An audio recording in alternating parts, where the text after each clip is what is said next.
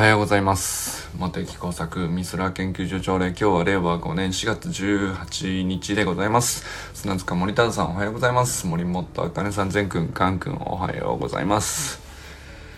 山本健太さんおはようございます。清水信之さんおはようございます。寺石ゆかさんおはようございます。中村修平さんおはようございます。山田友人さんおはようございます。中島明さんおはようございます。佐藤直くんおはようございます。小山愛さんおはようございます。皆様いかがお過ごしでしょうか。昨日もね引き続きあの善くんとあかねさんの日曜日のね大会の話をねスタイフでお二人とも流してたんでこれはあのなんだろうな。まあ、ちょっと連日にはなるんですけど、まあ、非常に味のする 味のする配信だと昨日も思ったんでちょっとねやっぱりこれは本当にあのサロンメンバーにとってはすっごくいい題材なんじゃないかなと思うんですよね。あのまあ、まずね僕は善くんの方から聞いたんですけど、まあ、善くんは善くんで自分なりに結果をこう、まあ、まずねその試合終わって直後ってさやったかったぞの感情爆発じゃないですけど成し遂げた達成感とか、まあ、そっちの興奮冷めやらぬ感じだと思うんですけど、まあ、一日置いてすごくなんていうか落ち着いた状態でもう一回振り返ってあのー、まあ勝った負けただけじゃなくて何をレース中に考えていたのかをもう一回こう将棋で言うと感想戦みたいな感じですよね。あのまあ、出だしでこういう感情だったあのこういうペースだった前の周りもすごくよく見えていて、えー、自分の前に誰と誰と誰がいてでどういう走り方だとかあのフォームの癖だとか要するに疲れのない状態でどういうフォームで走ってるかもすげすっげえよく見えてるんですよね話聞いてると。でなるほどなるほどとまあその人の、うん、まあ良さというかあのー、まあ早い理由みたいなのも自分より前にいて早早いペースで出だしこう飛ばしているわけですけどその早い理由とかも自分なりに理解できてる状況でこう 800m のうちのま 100m200m って展開されていくわけですよね。でまあ、それに対して今自分が出してるスピードとか、あのー、これはペースぐらいだったらどれぐらいまではあのー、まあ、体力を残して、えー、ついていけるのかっていうのもまあおおむね理解できてるんだろうなと思うんですよね。そうするとこの辺で、えー、中盤あたりで、まあ、400m 一周回ってもう2周目ぐらいに入ってきた時にどの辺でフォームの変化が現れるかを見ておこうっていう頭が働いてるんですよね。これはでも本当に何て言うかあのまあスポーツの話ではあるんですけど非常に科学的なものの見方をしているなっていうのをね昨日の前後の話聞いてて思ったんですよね。要するに、まあ、科学ってまあ理屈とかロジックとかその証拠だとかまあそういう話があのまあ科学科学っていう側面ではね言われがちかもしれないですけど要するに、えー、一番最初の初期設定ですね。一番最初こうでした。そこから時間が経過した時にこのようになりました。変化がありませんでした。あるいはちょっとだけ変化があってどのように変化したのかっていうそれを察知して記録しておくと。で時間をこう等間隔で刻んでった時に同じ変化が同じように変化しているのか、えー、全く変化なく同じように時間が経過しているのか、えー、変化の割合がすごく大きくなったり変化の割合が小さくなったりとかいうことを積み立てていくんですよね。これがすごくまあなんだろうなあの、それが科学だっていうほどの話じゃないんですけど、まあ非常に科学的な手法の中では強力に使われている考え方っていうか、数学で言うと微分、積分みたいなことかもしれないですね。えー、一番最初初期はゼロでした。スピードがね。で、そこに対して加速をかけて。とかっていうのも単純にその数値化できるスピードに関してはさ、まあ、周りが見てても察知できるんだけどそれだけじゃなくてその走り方のフォームだとか呼吸の乱れだとか、えー、息遣いのリズムであるとかあのまあさまざまなところに全てその微分積分じゃないんですけどその小小さな時間変化ですね。で時間変化の積み上がりで結果がどんどんどんどんこう、うん、現れていくというか。でその例えば序盤ではちょっとした変化だったかもしれないけどそれがこう何回も何回も繰り返されて小さな変化が何度も繰り返されていくとだんだんだんだんその積み上がっていって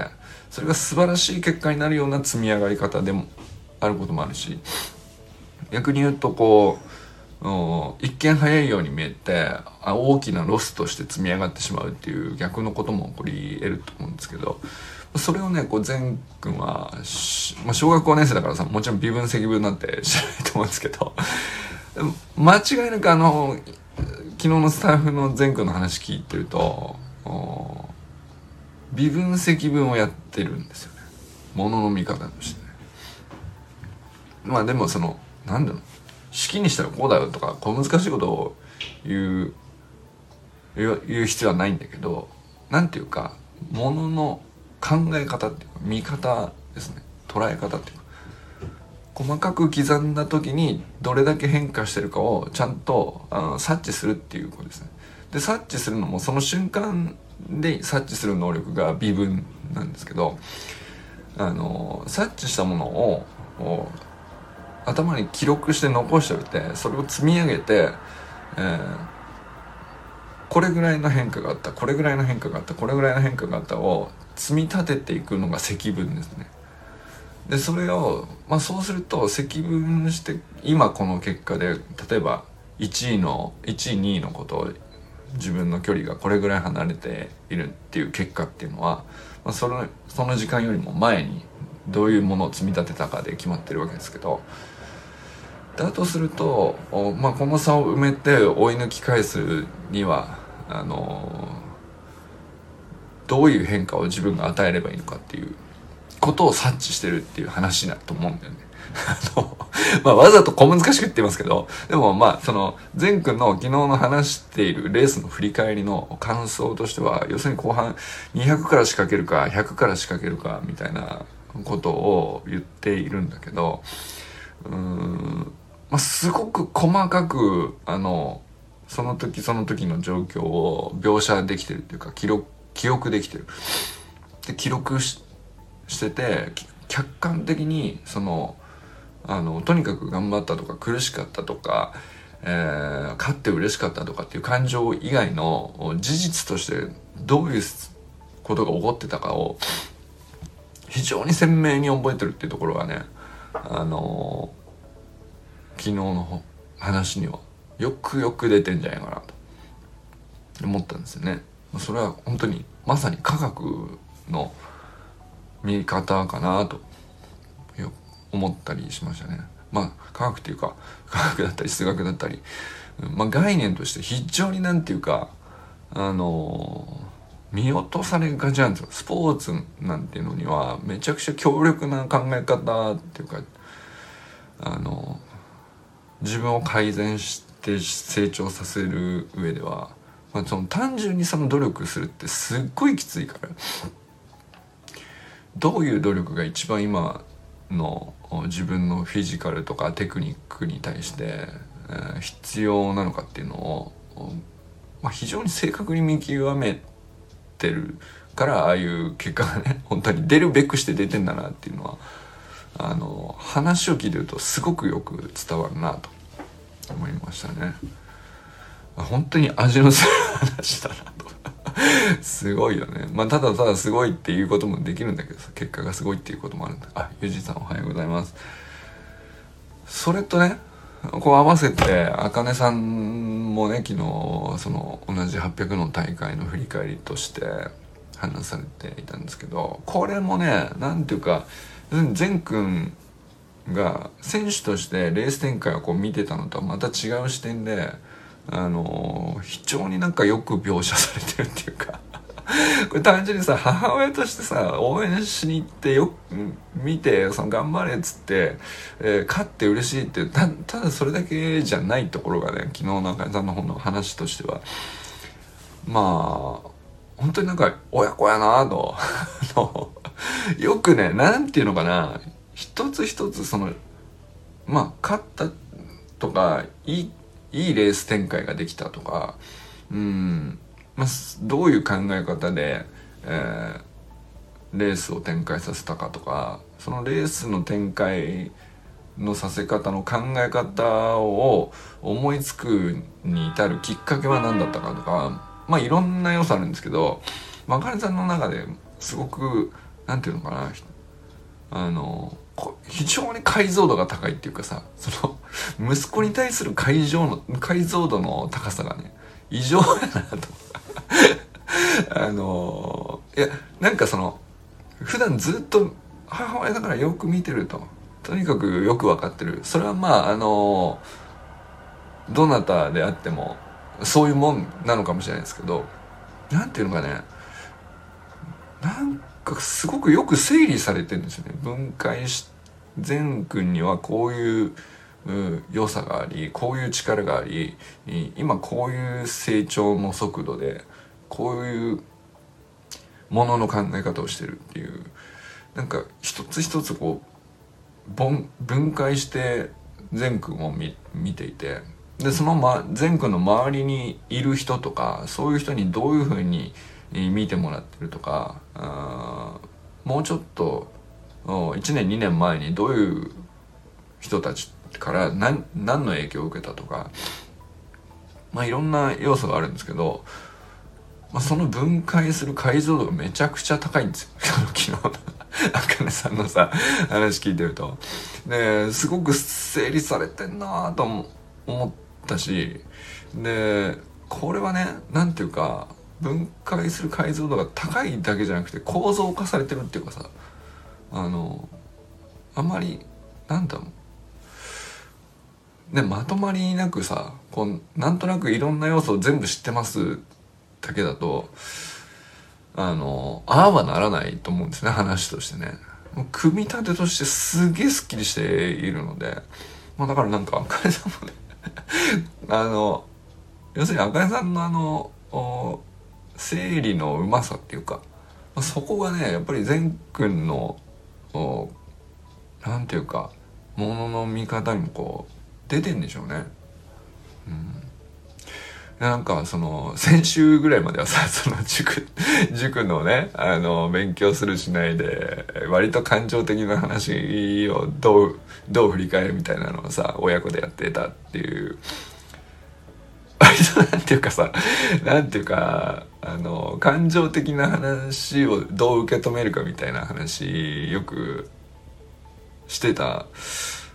だけどこうパッとこうスポーツの話になった時に途端になんかやっぱり大全然違う側面が昨日のねあの親子のスタイフ放送それぞれ聞くとさまあほんとすごい親子やなと思って。なんていうかすごい親子っつってなんかあれですけど面白いなぁと。あのうん。なんていうんですかね。あとそうまあ僕らサロンメンバーからしたらさその善くんが朝起きてあかねさんがこうね、えー、家の周り一周走ってそれをただただタイム測るっていうね。あの2周ぐらいしてるんだっけその毎朝ね。まあその映像とかこうよく僕らも見せてもらったりしたじゃないですか。だから善くんが普段こう日常的にどういうものを積み重ねてるかみたいなのも、まあ、僕らはさあの共有してもらってるからこれもね要するにいわゆるうんまあなんだろう数学で難しく言うと積分なんですよね。積み立てってことね。要するに何て言うかあのちょっとだけ今日一日ですぐ何かが変わるわけじゃないけどちょっとだけ今日一日でできることのもうほんのわずかな成長なのかもしれないけどやらずに成長しないよりはやることによって何かを積み立てるっていうのを一日一日こうちょっとずつちょっとずつやってるっていうこう日常のさ努力をさまあ僕らこう共有してもらってるわけじゃないですか。でまああのその走ることだけじゃないけどね、まあ、どうどういう人が周りにいてどういうことを言ってもらってるとかあの今日はこういうことがあってみたいなさいろんな話をこうあかねさんが僕らにね共有してくれるわけですけどまああれがこう全部あの要素としては積み上がってってそれでまあ起こるべくして起こる結果しかあのやっぱりなんていうかその晴れの舞台においてもさ起きないんですよね。だからなんかそのうんすごいすごい結果だからすごいなとも思ったけどこの親子はそういう ことをやるよねっていう。ねなんかそういうそういうふうにも受け取れちゃうんだよね。なんかあのそれもなんかだからあの当日の走りが素晴らしいっていう話だけじゃなくて普段のこうまあなんていうか大げさに言うと生き様みたいな話で、まあ、その生き様の延長線上にはこういう結果起こるよねっていう納得感に近いものっていうかさ。うん。でまあなんか何かしらもっと高い壁に立ち向かって弾き返されたみたいなことに対してもさあのどう向き合うみたいなのもまあなんていうかすごく安心して応援できるっていうか。あのなんていうのかね。あれをなんかまさかこう科学的やなって感想を抱くっていうのはなんか自分は無理やりこそのこじつけで科学だねって言ってるわけじゃなくて非常になんかあの昨日のお二人の話をねあまさにこれは二人とも科学的思考で、えー、物事日常で普段から積み上げて、えー、晴れの舞台で結果を出すっていうことをやって、えー、やった後にただ嬉しいではなくてすっごくこうちゃんとこう何て言うのわずか2日前のさ自分の見た、まあ、大興奮の晴れの舞台を割とねすごく俯瞰して見てるっていうかこれはねなんか本当に強力だし 科学そのものだなと俺は思いましたね。うん、なんかそのうんまだねその僕も初めてこんなことを思ってるから 表現する言葉があんまり見つからないんですけど、うん、あれはでもしばらく僕は味のする、うん、昨日中根さんの話と善くんの振り返りレースの展開の振り返りみたいな話っていうのはなんかこうちょっと永久保存版の題材な気がしますね。あのだからあれを起点にしつつ過去の今までのあのサロン内にさいろんなあかねさんが投稿してくれてたやつ、まあ、あるいはそのねライブ配信で、えー、家の周り走ったりみたいなのをさやってたわけじゃないですか。あこれって要するにこれを何百回積み重ねるとこういう体が出来上がってこういうマインドになってこういうものの考え方になってそういえばもうその昨日の善くんがレース展開としてこういうふうにやりたいと思ってたみたいなその、まあ、戦略っていうかあのまあベース配分としてこういうふうにものを見てるっていうことをそういえば半年前も同じそれを狙ってる、うん、そういうふうにやっていこうとしているっていうことを言ってたなと。で、その時のレースは、うん、おそらくこう思ったような、あの、結果じゃなかったような記憶があるんですよね。うん。まあ、1位ではなかった。でもまあ上位には入ってたんだけど、あの、負けちゃったんだけど、要するに思っていたレース展開を実現するってことは成し遂げてたんだと思うんですよねその時はね。でそれはあの自分の中でこうもう考え方としてはすごくしっかり固まっててで、えー、まあそのペース配分でちゃんと勝ちきるにはここの速さがもっと速くないとダメだなみたいなことが、まあ、その時からもう見えてるんですよね。なんかそれぐらいのこうちょっと長いスパンであのもう一回見直すとねなんかすごい研究対象に なるんじゃないかなと、うん、なかなかあの小学生のスポーツのこうまあほっといても成長するわけですけどここまで細かく要素を分解してまあそれをこうこういうふうに積み上げていくとこういう結果に予想通りになるっていうふうにこう理解できる実例っていうのかあのそういうふうに見えた人ってなかなかいないんですよね。これ多分そのいろんなまあ例えばなんかその少年野球でお父さん工事でこうよその子見てきたりとかそうするとそのなんていうの？まあ成長早い子遅い子いろいろ見てきたみたいなのは誰でもあると思うんですけどまあそのサッカーであっても何でも。今までこう何が欠けてたのかなっつったら多分本人があのどう感じているかの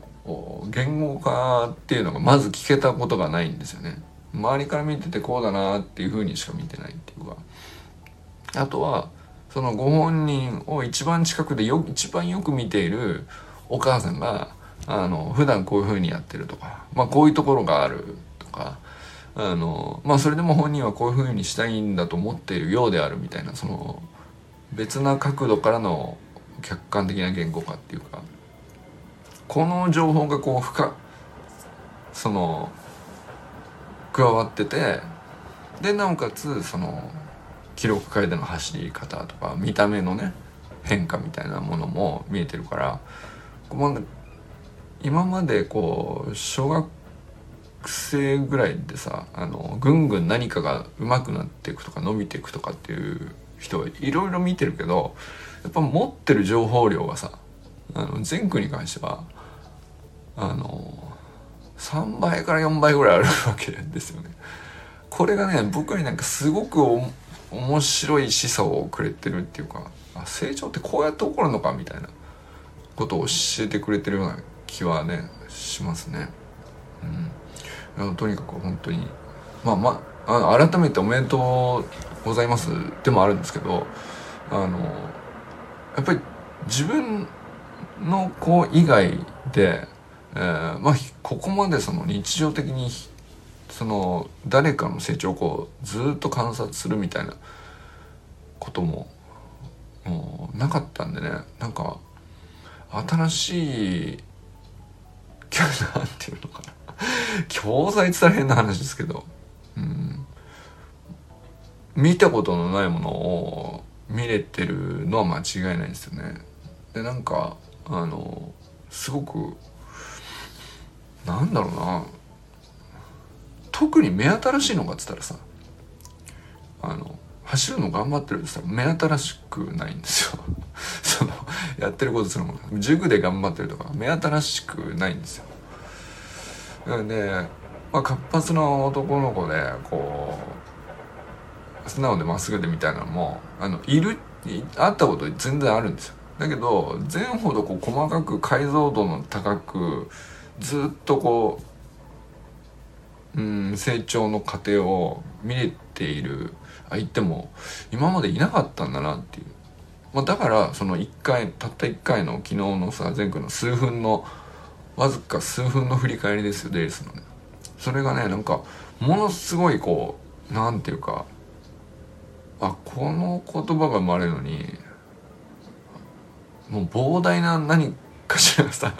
その全部このその一言に影響してるなみたいなつながりをねすごく昨日のがね感じられたりしましたね、まあ、それもあかねさんの放送も本当にそうなんですけど。はいということで、まあ、改めておめでとうございます。ということで今日は皆皆さん一日どなたと笑いますでしょうか？今日も良き一日をお過ごしください。ゆうじんさんありがとうございます。じゃあね